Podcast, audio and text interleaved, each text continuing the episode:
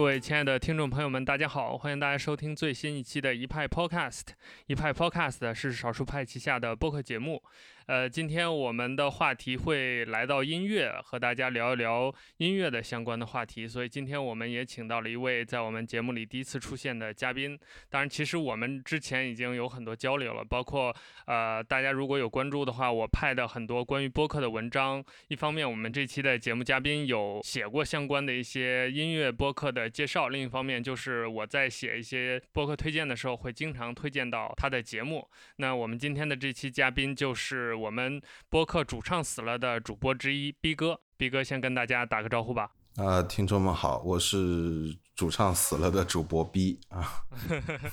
呃，逼哥今天第一次来我们节目啊，当然他其实是。应该说你是新晋主播吗？就是因为你们节目呃也才播了一段时间，势头比较猛是吧？这边 新晋了，对，也也算吧，算吧，算吧。对。那总而言之，可能我们听众还有不了解主唱死了或者不了解毕哥你本人的，所以毕哥先跟大家介绍一下吧，介绍一下你，还有介绍一下你们的节目。呃，OK，就是我先先就不介绍我了个人了，就直接介绍我们节目，我觉得更贴切一点。就是我们其实是一档器乐类摇滚的这么一个播客节目，然后呃，主要呢就是因为现在当下的环境内，可能就是讲流行的，包括像讲大众意义上的摇滚的这些，还有通俗类摇滚的这个播客台还是蛮多的嘛。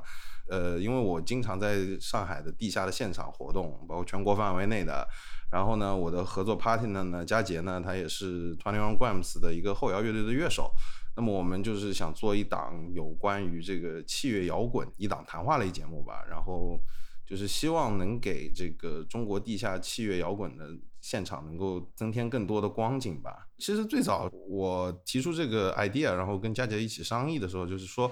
呃，我们还是想做一档，就是能够扩展呃乐迷的耳界的一个指南这样的一个东西，就是相当于无调性的音乐嘛。就是后摇可能乐迷们有的熟悉，有的不熟悉。那么可能不太熟悉的人呢，有时候呃听到这个词呢也会觉得很陌生。那么看一下我们播客，有可能听一下，哎，知道这个曲风。那么熟悉的人呢，可能就是哦，你们专原来是讲讲后摇的，然后。当然也不是纯后摇了，我们像像那个前卫啊、电子啊，然后实验啊、噪音都会讲。就就就关键，我觉得就是音乐不只是只有像娱乐性的成分，就是不只是娱乐大众的，就是跟跟跟跟吃相关的话，那就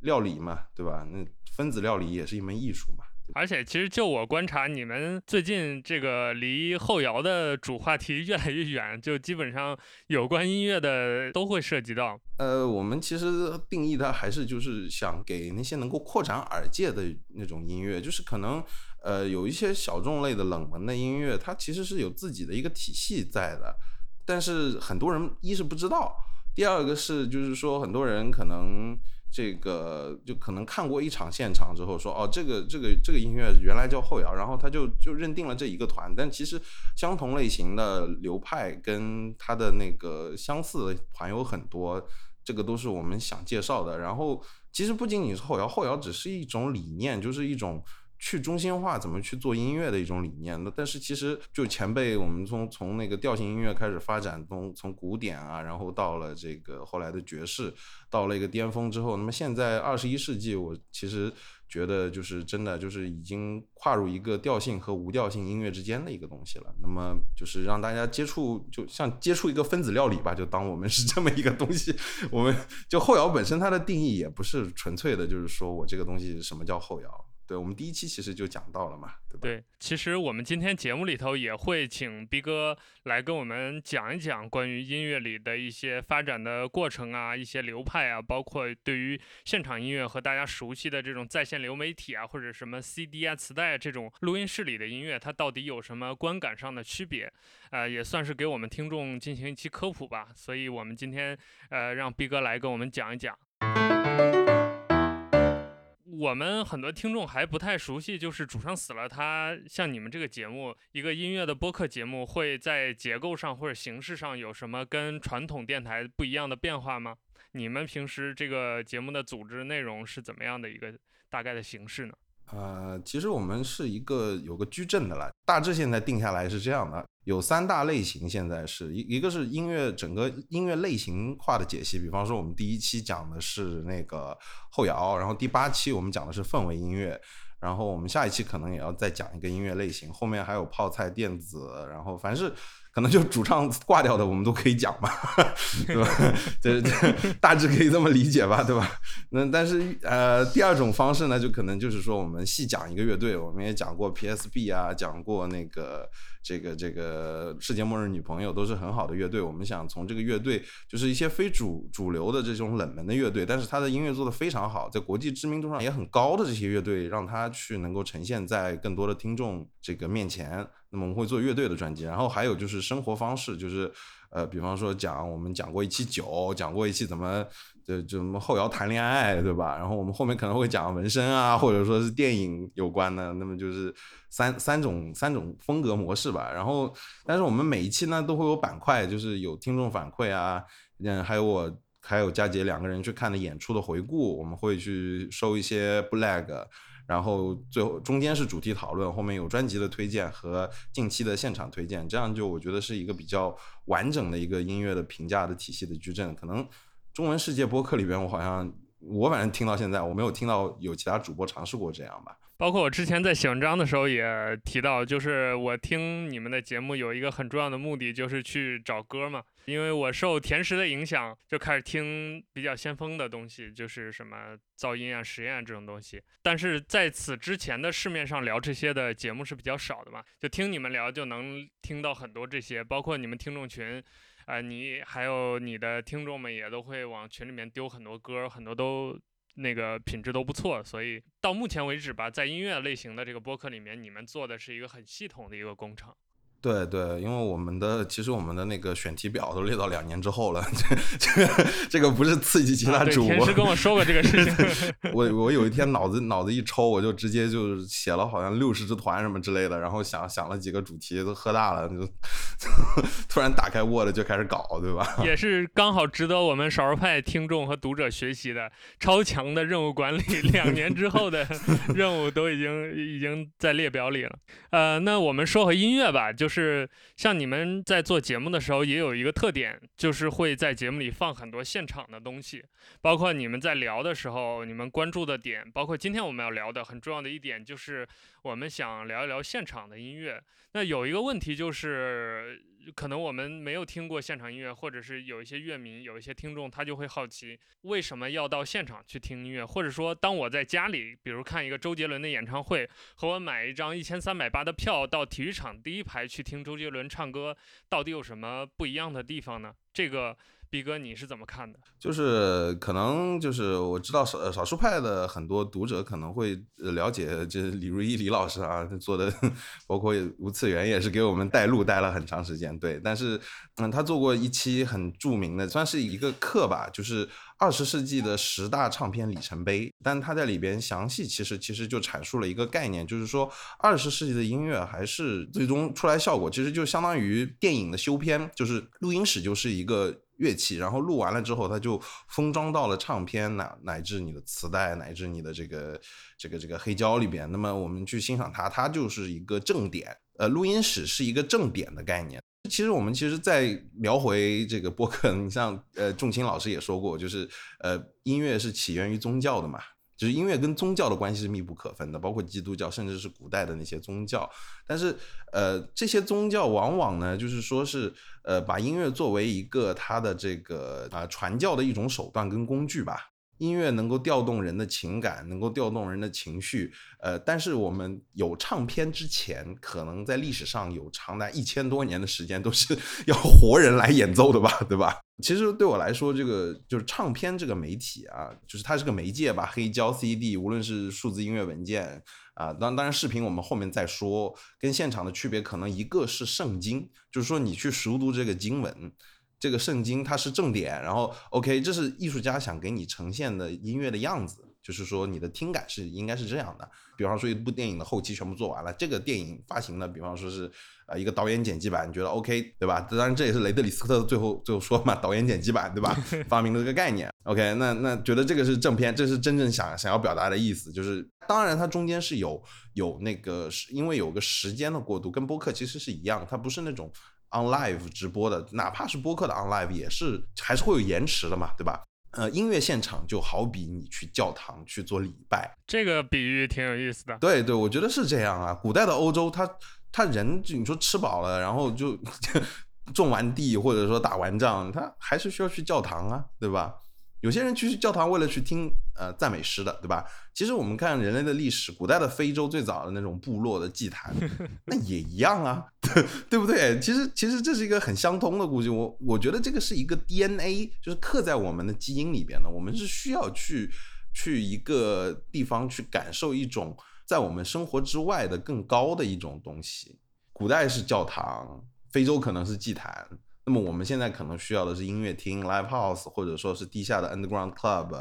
哪怕是你刚刚说的周杰伦的体育馆、夜店，对吧？音乐节，我们都都需要这种地方去感受。就是说，有样东西，说白了，声音的震动嘛。但是你感受这个声音的震动，你在现场去感受，你会觉得这个东西是高于生活的。其实你刚才提到李瑞老师的那个作为乐器的录音室，我当时也就我之前也在少儿派推荐过一次，我觉得确实他在那个算是那个一个课程吧，在那个课程里面讲的这个观点，我觉得是把这件事情说清楚了的。就是现场，就是就是录音室对于音乐的意义，包括在历史上，其实很多人都没有意识到，就是在录音设备、录音技术发明之前，人类的音乐是不能直接传播的。包括我们今天说古典乐 （classical），巴赫时代的、莫扎特时代的古典乐，我们今天其实是听不到的。就包括我们现在演奏的所有的一切的版本。都很有可能不是当时的人演奏的，不管是形式还是最终音乐呈现的效果嘛。这就是我觉得，呃，可能作为录音技术，它发明出来之后，作为记录音乐的这个意义，给历史留下的价值。但同时，就像你刚才说的，就是现场音乐是从古到今，就是从人类历史一直贯穿始终的一件事情。它可能是更接近于音乐传播的，或者是聆听这种感受的本源的一种东西。对，就我个人观点，我一直呃，也是一个朋友跟我说，后来我很认同他这个概观念啊，就是，呃，如果说这种音频文件、唱片、CD、黑胶，它是音乐的阳面，那现场就可能是音乐的阴面，这个两边都是缺一不可。你你你在家当然你可以去看圣经嘛，对吧？你天天看，然后就把前前书后书全部看掉，你变成一个很虔诚的信徒。但是你又不能说别人去教堂，你这个很没有意义，对吧？对我，所以这这期我们是有点反反驳李老师的这个观点的，就是，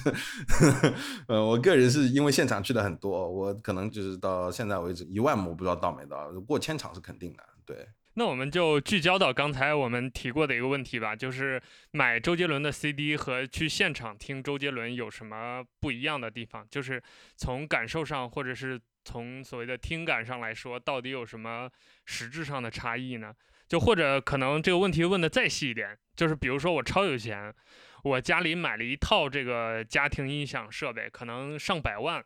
那和我去到现场听周杰伦在体育馆唱歌有什么不一样吗？啊，那不一样，我觉得还是蛮大的。就是你这个百万的音箱，未必把你生家里的那个声场结构给改了吧？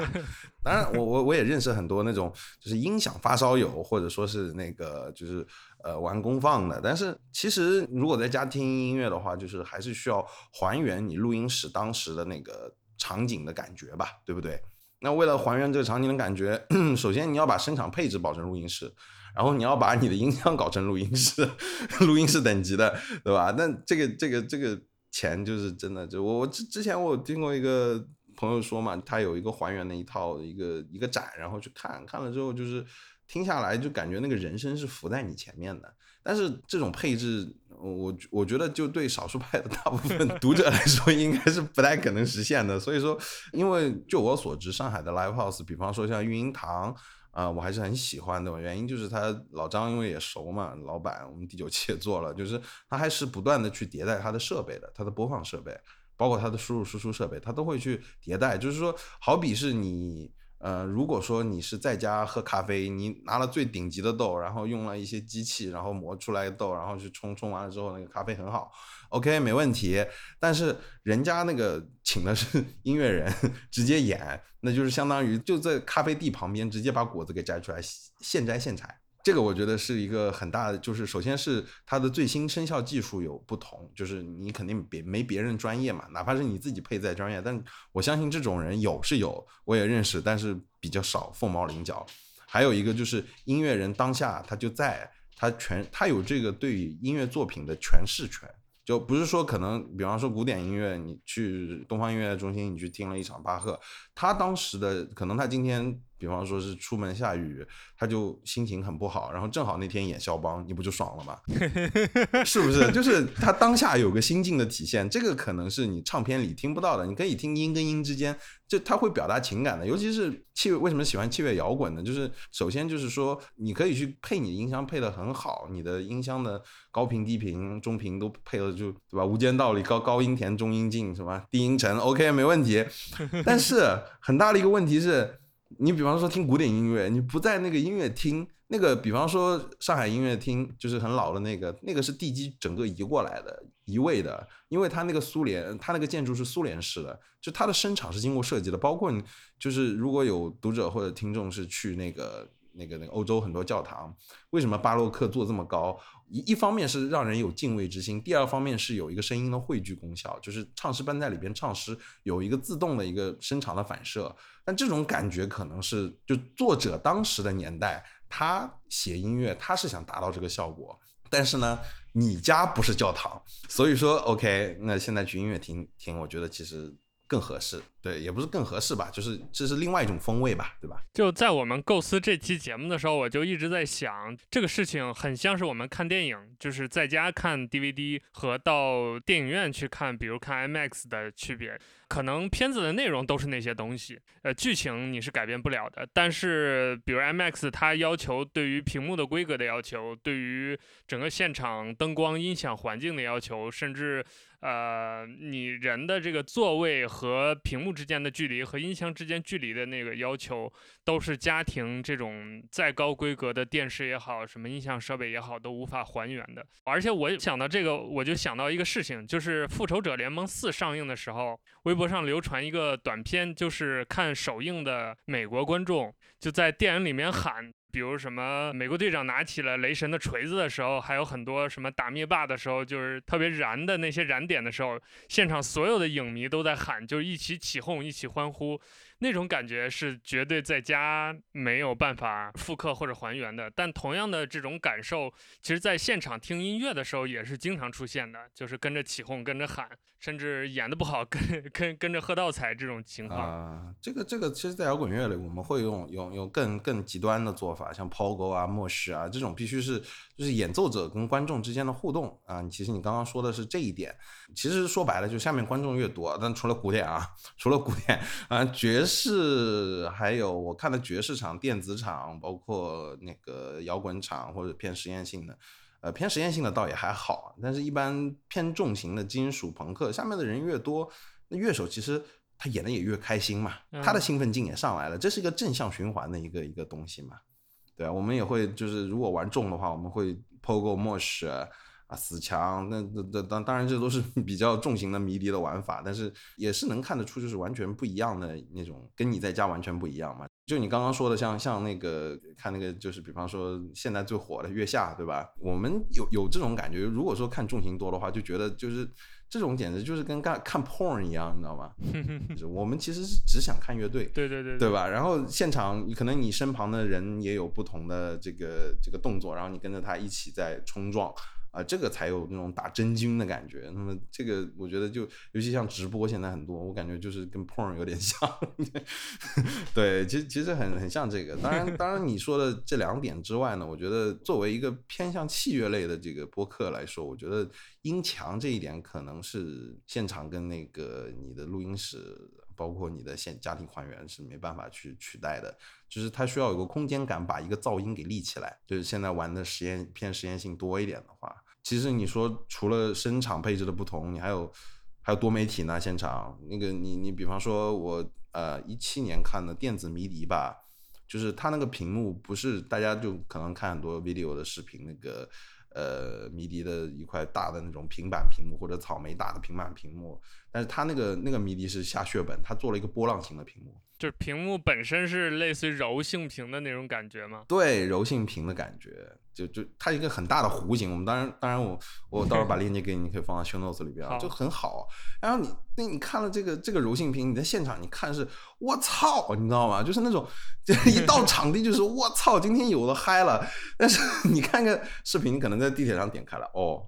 气氛蛮不错的，蛮好的。哦，现在电子，哦，现在是 cold wave 冷潮啊，那我跟着一起蹦。但其实你到现场一看，那个东西很巨大，那个那个屏幕可能是二十米还是。反正中间横跨的应该是五十米，高可能二十米，就这个屏幕就就像海浪一样，就竖在前面，然后你哇，你会你会震惊一下，对，然后还有就多媒体就更不用说了，像那个著名的前卫摇滚乐队啊，也是艺术摇滚乐队的先锋，Pink Floyd 做过著名的迷墙的柏林的音乐会，九零年的，就是现场搭了一个呃用道具做的一个柏林墙，然后演到什么时候就把它推倒，有巨大的那种人偶。还他们还会打一个巨型的那个三棱柱的灯光出来，那个气氛是你你你现场触摸，感觉你可以摸得到音乐的感觉。但是我觉得就视频可能就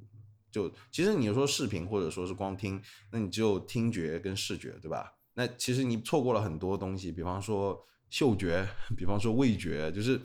最早的时候我们去迷笛镇江的时候玩的时候，不小心 POGO 的时候嘴里啃上泥了。那种就后来我只要嘴里不要碰上泥，我都会想啊，靠迷笛了，就就就你你会因为有五官的不同感触，然后人群的汗臭味，你在那群人里边，你就立马就进入一个状态，就是哦想起来了，当年我是怎么怎么，但但是光光看视频跟跟听觉可能是没办法给你这么强烈的刺激的，对，这个可能我觉得是现场我们接收方。可能对这个现场的感受不太一样。你说这个，其实我有想到，就是因为我是近两年才开始去现场听音乐的嘛。我是到了现场之后，我才有意识到，就是现场音乐真正和在耳机里听音乐的这种不同。呃，我就想到一件事情，就是可能在过去的漫长的十年、二十年里，大家都习惯了这种用。戴上耳机，然后拿着手机，或者像我那个时候早的时候，像我们这代人，还有什么磁带呀、CD 呀，早期的那种 MP3 播放器啊，这种东西，让大家有了一个错误的认识，可以说就是音乐就是在耳朵里面传出来的。但其实到了现场之后，这个感官的拓展才会意识到，哦，原来所谓的音乐并不只是听的。就或者说能来听的音乐，只是音乐当中很小的一部分。就为什么在有了录音设备、有了录音技术的情况下，乐手还需要开演唱会，还要去现场，甚至像很多地下乐队，它都是不录唱片的，就是只在现场唱。原因就是所谓的音乐，它是有很多额外的感官的刺激，这个是只靠耳机，包括之后有什么 MV 这种视频影像的东西所无可取代的一些一些元素、一些氛围。对，这个这个我就要再插一下这个窦唯的理念了，就是可能窦唯在在天水之后面后面，哎不天水天水那首歌吧，那个叫雨虚那张专辑之后面就觉得就是音乐其实跟水一样，就是它是它是不断时间在变化的，它。是个时间的艺术，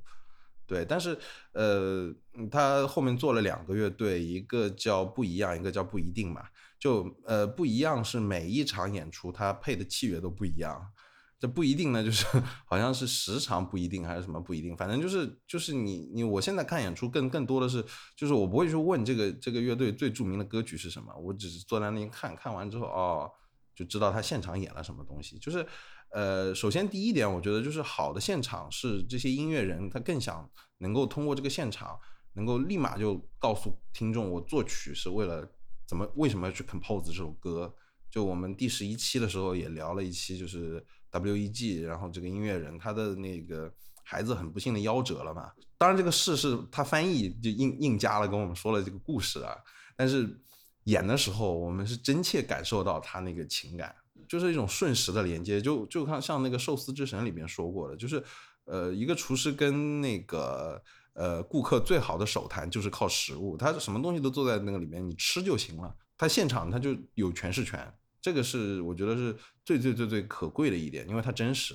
因为音乐是你如果说做成磁带，那就死了，但他人是活的，那那那现场你肯定玩的想跟自己之前的东西不太一样。那么呃，除了我刚刚说的，就是你这个告诉听众们他的作曲意图之外，他有时候也会对自己的呃重新的作品，就是以前的作品重新进行一些编曲，就是说让器乐，就乐队会让器乐。呃，中间的和声啊，包括节奏啊，会有一些小幅度的改变。但这种小幅度的改变会让你觉得，我靠，这首歌感觉跟之前完全不一样。国内的话，可能后摇乐队做到这一点的。网文，我看门雀会的时候，就 Lonely God 的一首歌，真的是这这首歌我是听了不下百遍了，很好听的一首歌。但是他现场那那一场是，记得一六年还是一七年吧，就演的时候，前奏刚出来，我眼泪又又要差点掉下来了，受不了了。当然，有些音乐人还会在现场的，就像你刚刚讲的这个，有些地下乐队他不会在现场去去，就是他他录录新歌或者出碟之前，呃，当然也有可能经费的限制啊，我我知道大部分还是因为经费限制了。新歌现在现场演一下啊啊，下面观众反应很好，OK，我把这首歌录到我的专辑里边。当然，你如果新歌很好，你在现场看，我靠，那你就赚了，对吧？你录个 Black，就像我那个，我们下一期会放那个。古水车间那一首《Black》就是他的新歌啊，我就是很少人去看嘛，反正我去看了，OK，哇，我觉得这首不错。他们说这种新专的歌，那我等于说是提前发行版我都听完了，我觉得很值。甚至是最可怕的就是，对，就是明天音乐节是你也来了 对吧？就是你可能没有没有去的那个即兴活动，就是爵士乐的惯例吧，就是乐手的即兴，就是乐队或者说音乐人之间进行一个音乐的对话。我第一次听即兴是田石，也是推田石推荐我的，听的茶博士，就是电子先锋的一个一个纯即兴的，因为茶博士只做即兴音乐嘛，那是我第一次听现场的即兴音乐，因为之前我听茶博士也都是他们的录音，但听录音，即使那个录音里面也是即兴表演，但是那个就完全没有即兴的味道嘛，就即使你知道他在录音室里面也是即兴录的，但是跟现场真的即兴。甚至他有很多互动，就是跟观众的情绪一起的。台上的某个表演者，他玩到哪儿，或者他想到哪儿，他就是做音乐的那个状态就动到哪儿，然后其他人就跟上。这种状态是完全在耳机里面听不到的。对，就是还是他现场的一个自身的这么一个那个感触，有感而发的表达。这个我觉得你是千金难买这个东西。你刚才讲到那个他儿子死了，然后他现场进行表演那个故事，我就想到一个电影里面的片段，我印象特别深刻。就黑泽明有一个叫《影舞者》，他其实就讲了那个织田信长和武田信玄两个人决战的故事。那里面有一段就是武田信玄死了之后，噩耗传到了他的敌人织田信长那边，但是织田信长作为对他老对手的怀念。就立刻起身唱了一首《人间五十年》，就是对于不了解这个情境或者说不了解这个音乐文化的观众，可能会觉得那段有点突兀，因为噩耗传来，正常来说作为表演，他肯定就是要么表现这种悲痛，要么就是克制的所谓的零度表演，就是脸上没有任何表情，然后用。静止的画面来表现人物内心的悲痛，但是当时那个电影里面，织田信长就站起来唱了一首他最喜欢唱的和歌，我就觉得那个画面给我的印象很深吧。就包括在中国古代有大量的诗词，它原本都是相当于歌词嘛，就是这些东西是要唱的。我们也在古籍当中经常有看到这种记载，就是哪个诗人、哪个文人，俩人聊着聊聊嗨了，然后喝酒喝大了，就开始。我们在古籍里是吟诗，但其实有可能他们现场就是在 freestyle 嘛，就就在唱歌。对对对，现场 即兴配词，然后呃，就他算配词吧，因为那个时候的词很多，像宋词很多都是就是定好的曲调嘛，就什么什么调什调都定好了之后，但是其实哎，就是我我国的音乐啊，从从古至今呐，这个都是五阶音律啊，这个 当然这个这个是另外一个故事了，但现在也有做的很好的一个乐队，就呃。你一说我就想起来了，你说了织田信长，然后说到这个五阶，这个我们也 freestyle 一下啊，电台里边就是给推荐一个乐队藏尸湖啊，Zonrik 啊，是一个中国现在风头最劲的一个黑金属乐队，他的现场特别有意思，就是说他是用黑嗓，就是那种呃就那种那种那种那那种唱功，就类似呼呼麦，但又不是呼麦的，就是。金属的一种唱法嘛，就这种这种唱功去唱古文的词，他的词都是古词，写的很好。然后他的金属乐里边配了大量的工商角徵语，那他现场是绝对绝对要看的。为什么？他的舞美做的特别好，你你难得想象说，哎，一个乐队能够有舞美。一般乐队来说上台，哪怕是爵士的或者什么，都是衣装正正装，或者说是你穿的 indie 一点表演的对表演服装，它是真正表演服装。它因为是黑金属嘛，要有山跟水嘛，就是说他的现场是直接整五个人全部蒙面，因为是黑金属。穿的是什么？是蓑衣加斗笠，你就看到五个蓑衣斗笠的鬼影上台，当然是黑金属嘛，对吧？然后拿着那个招魂招魂灯，他做了一盏灯是招魂用的，旁边是敲了那个专门给恐怖电影配乐的那个配器，叫水琴，也是中国古代这种乐器，就是那种周围一圈划一下就能打出那种很高频那种滋滋那种声音的那个那个配器嘛。啊，上台水琴、招魂灯，然后还有搞了一条白绫在台上，一边一边唱一边舞。啊，你你如果只听专辑，你哦，古风这个词很好，但是在现场，下面观众疯掉，就是只要他们一出一出场的时候，是整个的灯光全部都 shut down 的，所有的灯光是暗的，灯光一开，五个黑影上台，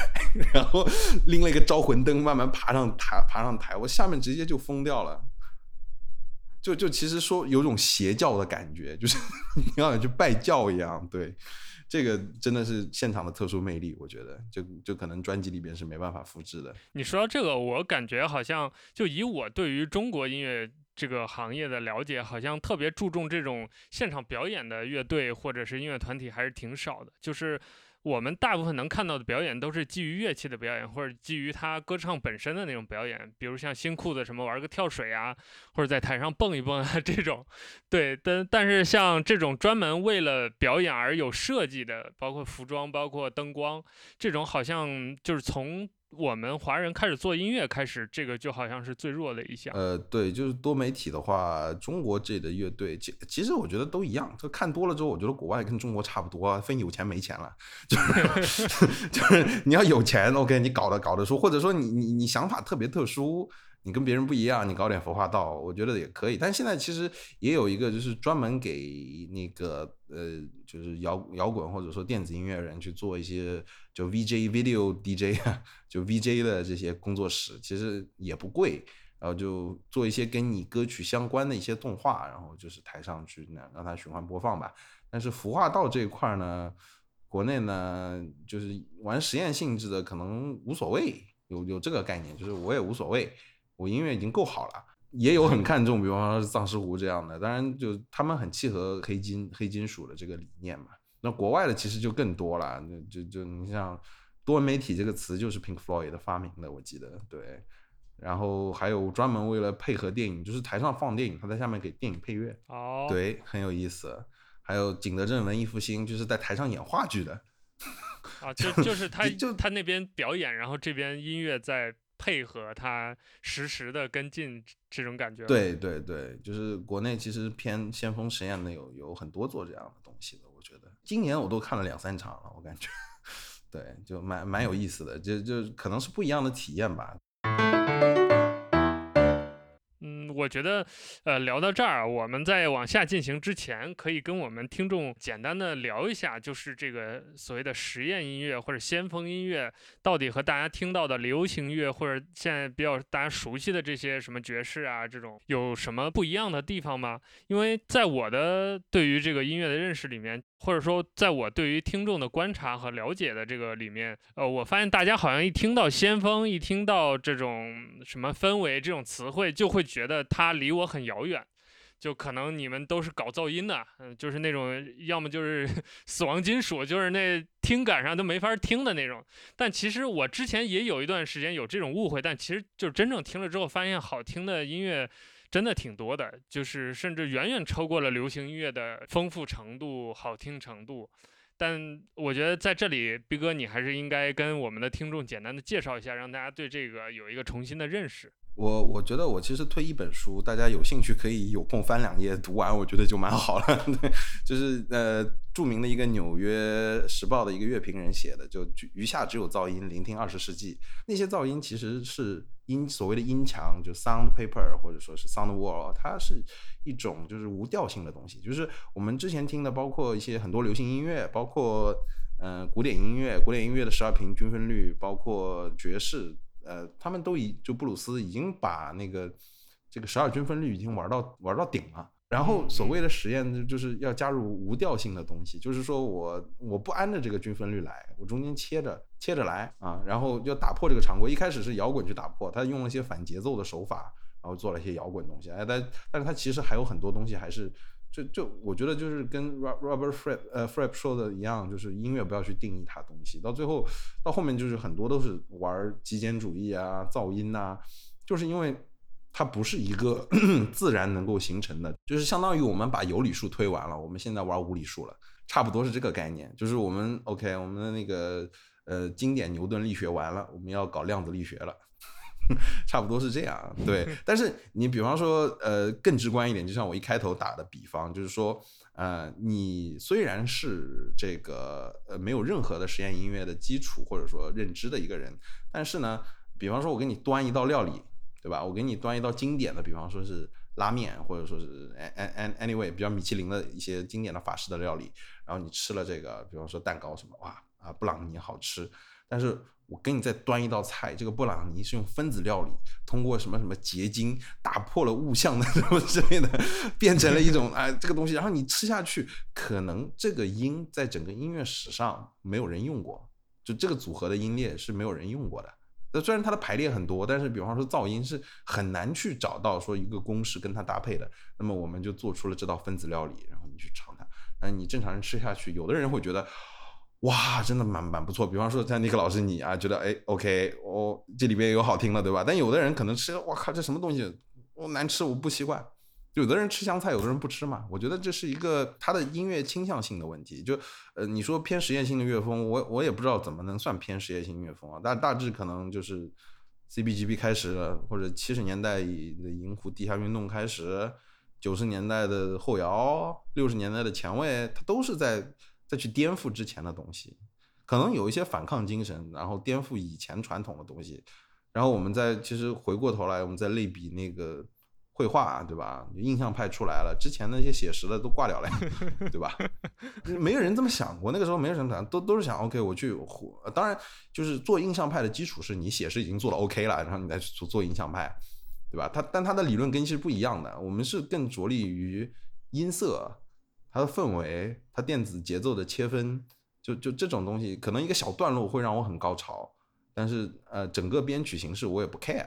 对吧？或者说，你看一个，比方说日出影像，我觉得都是船特好看啊。我觉得那个太阳的色色调的变化特别好，它用的颜料的那个比例，哎呦，这个这个颜色可能没出现过啊，真棒！这个都是艺术家想破头皮去想出一个新的配方来。对，所谓的实验，其实也就是艺术家在打破之前前人所创下的一个学院的建制派的一个体系。就是打破旧范式，这个其实应该说是纵观音乐历史很长时间以来的一个一个一个声音了。因为其实就现在有一个很强的论调嘛，就是自从 classical 有了巴赫之后，音乐就在那后来之后的几百年，对就没有变化过嘛。包括现在的很多流行乐，本质上还是在复刻那个东西嘛。就我一开始不理解这个观点，后来我听多了，这个就确实是因为它本质的理论，就像刚才逼哥说的，它本质的作曲的形式和。理论包括整个的流程都是一样的，只是说可能有一些细节的变化。比如说之前一首古典乐可能有四十分钟，但是现在因为流行音乐传播的需要，音乐的时间越来越短，从七八分钟到五六分钟，到现在可能三四分钟人都听不下去了，有这样的趋势。但整体上他在创作的那个起承转合的结构，一首歌主歌副歌其实是没有变化的。但是刚才我们说到的这种实验也好，先锋也好，其实也没有那么的实验了。就很多音乐它只是。想跳出这个框框嘛？他只是想打破巴赫创造的这个刚才说的十二切分律的这个定律，他想做一些有更多变化的一些东西。就是我们听众也不用觉得听到实验这种词就害怕，因为实验这个概念应该说也很长时间了，有几十年了。它其实也并不是一个真的很新或者是什么之类的东西了，一点也不新了。它只是在流行音乐之外的另一种音乐形式。而且也流行音乐之外，也不止它这种形式，包括流行乐本身到底什么算流行，其实这个定义边界都是很模糊的嘛。所以就是大家可以去尝试听一听这些，呃，可能大家已经习惯了的音乐之外的一些音乐的风格，真的挺好玩的，至少应该尝试一下。我有两个问题想问一下毕哥，特别有意思，就是有没有那种现场做音乐做的特别烂，但是唱片做的特别好的乐团或者是乐手？那反过来，另外一个问题就是有没有现场做的特别好，但是出唱片反而很烂的那种？乐团或者乐手都跟我们听众推荐一下。啊，这个都有，这个都有。第一个团是比较常见的，这个我们叫录音室乐队。对对对对，录音室乐队，录音室乐队，呃，常见的就是我我可能举一个例子吧。虽然这个我也很失望，我个人经常买票看他们演出，已经变成经常，你知道吗？经常，这很很火大，因为买了两场，两场现场效果都不好。那一个后摇乐团，丹麦的后摇乐团叫七英里 （Seven Miles Jury） 啊，这个乐队很好，就是它的录音室做的非常的严谨，它的节拍跟它之间的那个和声，包括它的这个整个的这么一个编曲，十五分钟啊，十五分钟的后摇啊，这个而且是一张专辑四首，每首十五分钟，我的天呐，是真的是后摇是都在演，然后现场哇听下来，它是有一种古典的那种，有点巴赫的那种。嗯，感觉了，就就一直在做一些推进，推到最后高潮，给你一种释放。哇，这个乐队现场专非呃，就是他的那个唱片做的非常好。然后一看现场，大哥你打错拍了，你知道吗？我真的，我都我后来看到一半，我实在受不了，喝酒去了，真的就就就会很失望。当然也有那种现场特别好，唱片做的很烂，这个很少见，但是也有。就也是一支中国的电子团，我印象最深的叫坏。呃，W H A I 这个乐队很有意思，他们是很早做中国电子迷幻的。那个我真的不知道他们那个混音，还有包括他们之前录的设备是什么，做的真的 就是不好听啊，你知道吗？然后我朋友说拉我去，我说啊，今天什么场子？他说坏，我说什么东西啊？看吧，我说电子电子电子，我说听了一下 demo，我说我靠，这种乐队你也要看？然后啊，到现场一看，我靠，完全不一样！妈，整个哇，整个配置，包括它的那个现场的效果感，包括它就就就就很难理解，你知道吗？就是第一种乐队会比较多一点，就是唱片它很用心的去构思，因为你唱片是有个有个有个时间时间段的嘛，就是相当于我们播客提前录好了后面放嘛，对吧？但是这个乐队特别奇怪，就是现场做的特别好，但唱片真的他们就不改。但是就是他们每一场票我都会买，只要来上海，然后就会变成了这种情况，就是我说啊坏来了，我要去看，然后其他的朋友一脸鄙视的看着我，说我听了 demo，你确定你要去看这种乐队？然后我说我一定要去看，很有意思，这个也是很有意思的体验。对，刚刚其实正好说到了，就是说我朋友这件事情，我觉得还有一点就是，嗯，包括看现场约个三五好友。然后哪怕是现场认识的朋友，就是呃有一搭没一搭聊聊音乐，这个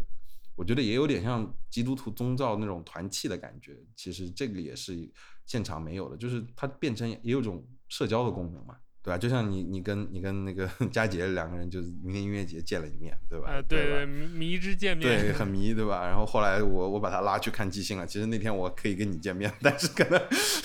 对我就改。当时还不认识，但是现在回回顾这段历史，就觉得特别奇妙。嗯，对。当时其实两个人就在一个场地里面，但是双方都没有见面。现在在这儿隔空联系。对 对对。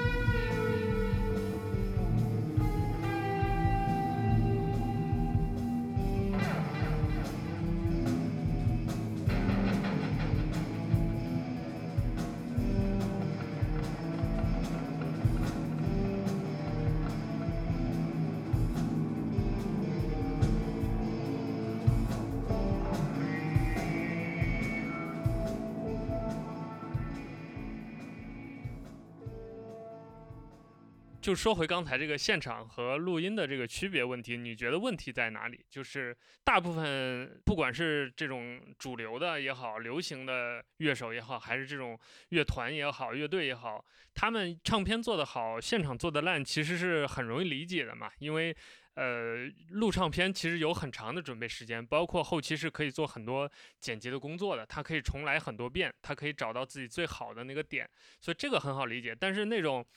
录音录的不好，但是现场做的好的这种就很奇怪。这种你觉得原因在哪里？你你问我，我也说不出原因。我后来就我我记得那那那天有迷笛记者还来采访，然后我说这个坏乐队就是搞不搞不懂他们为什么唱片要做成这样。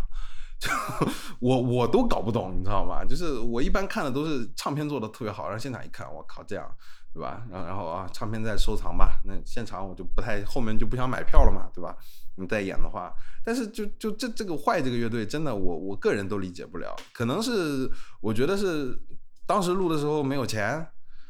或者说这个专辑的他的 remixer 他的制作人或者 composer 想法就突变，觉得啊就就就混成这样吧，或者赶时间，这个都都不清楚呀，你知道吗？我也我也不是很清楚，我觉得有有机会你们可以采访一下坏乐队，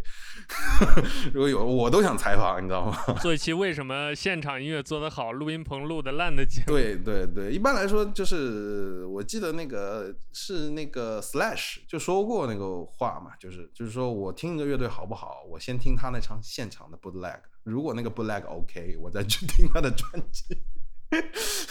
对，这也是一个我觉得是就是挑场子的一个捷径，你去。看去听先先去听他的现场专，或者说看他的 video，就是如果说 video 上显示的还 OK，当然那个 video 也可能造假，这就就他不拍乐队，拍下面观众。乐队的夏天。对，乐队夏天，所以我我说很 porn 嘛，乐队夏天不就是 porn 嘛，就拍下下面乐迷很高潮，但现场上面如果演的不好，就你也看不到，对吧？呃，那我们刚才聊了很多这个关于科普项的东西啊，就是跟大家说现场如何的好。我觉得接下来面对的一个问题就是很直接的问题，那大家就会问，我想去现场怎么去的问题。呃，这方面我觉得毕哥也跟大家分享一下吧，就是平时你会怎么买票啊，包括怎么找到好的，包括音乐节啊或者音乐会啊这种场次你怎么选择，包括你去哪儿买票啊，哪儿去找到这些活动啊。呃，接下来跟我们听众聊一聊吧。呃，我觉得就是现在中国整个的，就是所谓的这个音乐演出市场吧，就演出市场应该现在分成六类。我觉得，就要么是就是古典的、高端的，当然也有爵士，呃，林肯中心啊，包括那个上海音乐厅啊。我的熟悉上海，北京的话，我记得也北京音乐厅吧，然后还有国家大剧院，差不多类似的都会演。然后，呃，音乐厅呢是你要注册音乐厅的账号。然后林肯中心也是这样，就是爵士乐啊、古典这么邪门的规定吗？对，就是他卖票的话，就是当然你上大麦，你是相当于走的是二手票，就是说大麦帮你定，你中间会有个时差，你有可能抢不到。哦，是这样的啊，对，所以很多古典乐迷都是会设闹钟提醒，就是说，哦，比方说去年阿格里奇来，当然阿格里奇年年来吧，对吧？阿格里奇来，哇，提前多少？因为古典乐跟其他音乐不太一样，因为它是不插电嘛，就解释一下，不插电就是不插合成器、效果器这种带电的中间的转换的那个那个功放，相当于这样一个东西，它就是靠你的呃纯的器乐的声音去把它。充斥整个的那个现场，前排的后面的三四排可能是最好的一个声场聚集的一个位置。但是，当然你买的越前就越好嘛，对不对？你还可以看到那个音乐家的表情，当然会有那个嗯旁边的视频拍的音乐家表情。但是我觉得，就是要我要我买，我可能买三四排。但是你越前面越贵啊，对吧？你买二三区的话，那就到山顶上去了，对吧？然后音乐厅就比较邪门，你要注册，大牌呢又不封顶。但是呢，上海这里有个好，就是东方市民音乐会，它有一个慈善的一个基金会做的，全场可能就是三十五十八十这种，学生票还有低到十五块。那四舍五入不要钱啊，这个票价。对我我我身边很多，你知道我我因为我也其实是从事从事技术工作的嘛，周围很多的。搞技术的朋友就觉得，哎，你呀，天天去蹦迪，你这个消费应该很高吧？我说不高啊，你们你们天天在网上直播，给人家那个主播打赏的钱，我用在这里绰绰有余，绰绰有余好吗？对吧？从东方市民音乐会三十块、八十块、五十块，很便宜啊，对吧？这音乐厅一类，然后你听摇滚乐，可能去 live house，上嗯，就北京将近九毛，对吧？深圳可能就 B 十，对吧？当然 live house 有那种小 live house 声效不太好，我也不太想去的。可能看多了之后会有这种感觉吧，对吧？就是有货比三家嘛，对吧？但一般来说也很便宜，除了金属，就跟音乐厅来个什么大牌，我靠，那完蛋了。你基本上就金属也是的，我记得去年是夜愿还是呃不是 Nightwish 是大迪，五百到八百，金属是真的很贵，还有偏流行的也比较贵。但是国内的话，可能就对国内的乐队八十到一百块，国外一百二以上 到两百四，封顶了，不可能再往上涨了啊。然后第三类就是 underground club，就是 live house，可能我用那个秀动买票，对秀动网。对，然后 Underground Club 我就查那个 Residence Advisor，嗯，比方说深圳的 All 就是晚上一般十点钟开场，蹦到凌晨的那种，啊，预售可能也就六十块钱，现场就八十到一百，差不多这样。但我觉得最不值的可能就是体育馆、夜店，这这两类比较最不值了。对你买的越前排越贵，而且那个设备是很好的，包括 Metallica 的设备是很好的，或者空运的。但是体育馆有个有个很大的问题，就是古典或者爵士，它给提供座位，我也可以理解，你毕竟不需要去蹦嘛，对吧？但体育馆中国是限制住你体育馆不能站起来看，你必须坐着。然后我台上演一个金属，我在底下坐着。你倒贴我钱我都不买，好吗？对吧？去去年还有搞笑的事情啊，前年吧是那个 Metallica 来上海，就有人在扒着栏杆在甩头嘛，这也是一个很普遍的一个金属礼仪啦，看现场的一个礼仪。对，结果那几个被警察抓去尿检，说吸了毒啊，这都行？对，体育馆是我最不想去的地方，因为你没办法站起来看音乐，我觉得就是站起来，首先是对音乐人的一种尊重。第二是让你能够有个注意力，你注意在舞台上面。对，而且音乐一起是身体律动是会就是一个本能的反应嘛，就你坐在那儿瞎晃是晃不起来的。对，而且而且尤其是摇滚电子这种东西啊，包括嗯实验性看情况嘛，就看什么分类吧。一般来说，摇滚电子那种低频，就是它那种低频的声场是震动是传到你身体的，你是用身体感受音乐的。那个鼓鼓点一起来，你你你你控制不住你自己，你知道吗？就就真的你控制不住你自己，然后你就想甩，然后 OK，那个时候有两个保安过来把你一架，说尿检。嗯，我我是倒贴我钱我也不去，你知道吧？真的就是你你你性子已经起来了，拿着酒杯，你这个时候想干干事儿也干不了，对吧？然后接下来像夜店，那个是最贵的，你们包卡座或者听 EDM 的那个。当然，他们可能百大区吧，也有人喜欢去。现在四四的大厅也搞得一塌糊涂。前两天也有尿检的，就是就是比较比较那种大众化的夜店，那估计还是冲着酒去的。估计他们的夜店的大部分夜店的音响质量都不会把你搞得，就是他会搞得炫酷一点，但他不追求音质。对，对他音质其实有时候很散。我去过两三次，但我觉得不适合我。就是他他他不是为了追求音质去的。对，然后最后音乐节的话呢，我觉得有必要再说一下，就是呃，音乐节的话，看什么类型，国内也有不同的，大家都知道的迷笛草莓啊，呃，迷笛很便宜啦，对学生来说，然后草莓的话现在就越来越贵了，对吧？或者上海的混凝草，包括深圳的明天音乐节，然后也有一些开在 live house 里面的那个，相当于其实几个乐队的拼盘，然后他说是一个音乐节。当然，我我觉得它不算音乐节了。我就 在我概念里边，就是说一定 一定你音乐节要要要搞的那种。当然，明天也算个实验性音乐节吧，它那个情况不太一样，就是看吧。但是其实音乐节的单位票价效率是最高的，就是说你比方说你花一天时间啊，比方说草莓你花七百二十块钱，你可以看十个团，你一个团才多少钱？七十二块钱，对吧？而且你可能看到大牌，这个单价效率是最高的。嗯，当然，可能作为一年一度或者说是几个月一次，我觉得都是可以承受范围内吧。就是从成本的角度来考虑，当然，所有的这些嗯购票的渠道都其实都可以从那个除了除了那个 underground 呃 electronic club 就地下地下电子的这些俱乐部之外，都可以在豆瓣同城很多很多活动方都会开在豆瓣同城上的，就是得自己去找一下了。豆瓣同城的东西，对得，找一下。除了那个，还是关注我们播客吧。我们播客会推演出的嘛，对吧？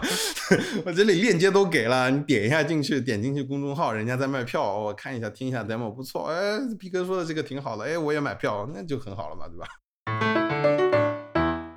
呃，那我们今天又聊了一个多小时，聊的内容很丰富。那其实就像刚才我们在节目一开始说的一样，这期节目是想跟大家做一个科普的，但是我们不想把这个科普做成一个名词解释或者概念解释。所以大家在刚才的那一个多小时里面，可能听到了我们说了大量的关键词，有大量的乐队，有大量的音乐的专业的术语，还有大量的乐团的名词、音乐节的名词。可能我们有一些听众听到这些名词，第一次听到大量的这些词汇出现，会觉得有一点惶恐，或者有一点茫然，觉得无从下手，或者是觉得整个这个线条很乱。这跟我刚刚面对音乐的时候的那种状态或者我相信每一个开始真正的踏入音乐这个世界，而不是流行乐那个小圈子的乐迷都会面对的一个状态，就是有大量的细枝末节、大量的线头可以理、大量的线索可以去抓。那其实这个时候解决迷茫最好的方式就是去尝试嘛。抓住一个线头，然后顺着那个线头一步一步走下去，接下来你就会摸到整个音乐各个流派、各个风格的脉络，包括在不同的风格之间，你也可能听到很多的交集，发现很多的线索。这个才是真正玩音乐或者听音乐好玩的一个地方。这也是我们今天请逼哥来跟大家聊这样一期节目的目的，就是我们不想像传统的音乐电台或者你听过的那些音乐节目一样。去做一期很硬核的科普，或者是刚才说的那种名词解释，让你去明白些什么，而是通过我们今天聊的这一大堆的讯息，包括我们会在这次我们的 show note 肯定也是有史以来最丰富的一次了。就通过这些各种各样的线索、各种各样的讯息，来找到更多的适合自己的音乐的口味和音乐的风格。那当然，最后我们还是有请我们的 B 哥跟我们总结一下我们今天聊的内容吧。不管是我们之前聊过的那些乐队曲风。还是主唱死了这个节目，还是呃后摇这种音乐风格？当然后摇其实也不能算一种音乐风格了，就是这种后摇的音乐形式等等，这些都可以跟我们听众再做一个重新的归纳和总结。啊，这个也是谢谢尼克给我这次机会啊。那么就是首先是想说，就是音乐真的不要去分类它，它是一个很自由的东西，就是。嗯，也不用像你刚刚说的这个要名词解释，或者我觉得就完全没必要。就是，呃，最关键的一点就是说你要去听不同的东西，然后让你的耳朵得以净化，无论是现场还是你的这个这个唱片。就是说，我知道少数派很多听众呢可能会更依赖一些科技工具，因为整个少数派的口号就是高效工作、品质生活，对吧？对。那么我觉得其实，嗯，我们现在手边的科技，包括我们现在很多的流媒体的平台，Spotify 的 Apple Music，对吧？那个 YouTube 就很丰富，就是已经很丰富了。当然，唱片的宝藏可能更丰富，就是黑胶它可能占了整个音乐宝库的百分之七八十。现在现在能够存在的这些。呃，媒介形式里边，唱片还有磁带，那么这种工具可以解决我们这些效率跟传播的问题。但是我觉得，就是生活质量的提高，我觉得有时候啊，就像看现场，就我看现场可能也就会带个录音设备，带个视频设备，我也不会多多跟朋友多聊天，还是看现场为主。就你要提高你的生活品质，可能还是要短暂的让你放下这个。手边的这个科技工具，我就记得那个有一个电影是讲的是那个就就生活什么守望者还是期待者吧，就是有个电影，就是有个摄影师他最后拍一个黑豹的时候，他突然打开那个镜头的时候，他停下来了，他说我不想拍了，为什么？就我就想就想珍惜这一刻，我就想跟他在一起，我就希望现场就是听了我们这期节目的这个听众能够买张票去现场，然后得到这样的。一样的体验，就是说你在现场时候，你可以放下一切东西，让你自己能够感受到音乐的魅力。呃，其实刚才逼哥说的这点很重要，就是我们少数派的听众可能已经习惯了类似于 Apple Music 或者 Spotify 这种依靠算法推送来帮你选好歌的这种数字音乐的机制，但其实，在我们音乐这个世界里，有大量的音乐，大量的好音乐是你在 Apple Music、在 Spotify 上听不到的，是你依靠算法听不到的，需要你动手去发现，需要你到现场去聆听、去寻找。那这也是我们今天整个这期节目的中心思想，或者说我们做这期节目的核心目的吧，就是希望大家能换更多的方式去聆听音乐。在我们之前的，就我们少儿派之前的很多音乐节目里面，其实也很多次的提过这样的理念了，就是现场的音乐、现场的声音，它有独特的美感。所以，如果我们听众有机会或者有时间的话，还是可以多花一点心思，尝试用更多的方式发现好音乐。那最后还是再一次感谢逼哥来参加我们今天这期一派 Podcast 的录制，呃，也希望将来有机会吧，我们还能再做其他关于音乐的内容，我们再请逼哥，包括请今天没有来到节目里的佳杰，我们一起再聊一聊别的关于音乐的话题。呃，最后也谢谢我们听众们的订阅和收听，我们下期再见，拜拜，拜拜。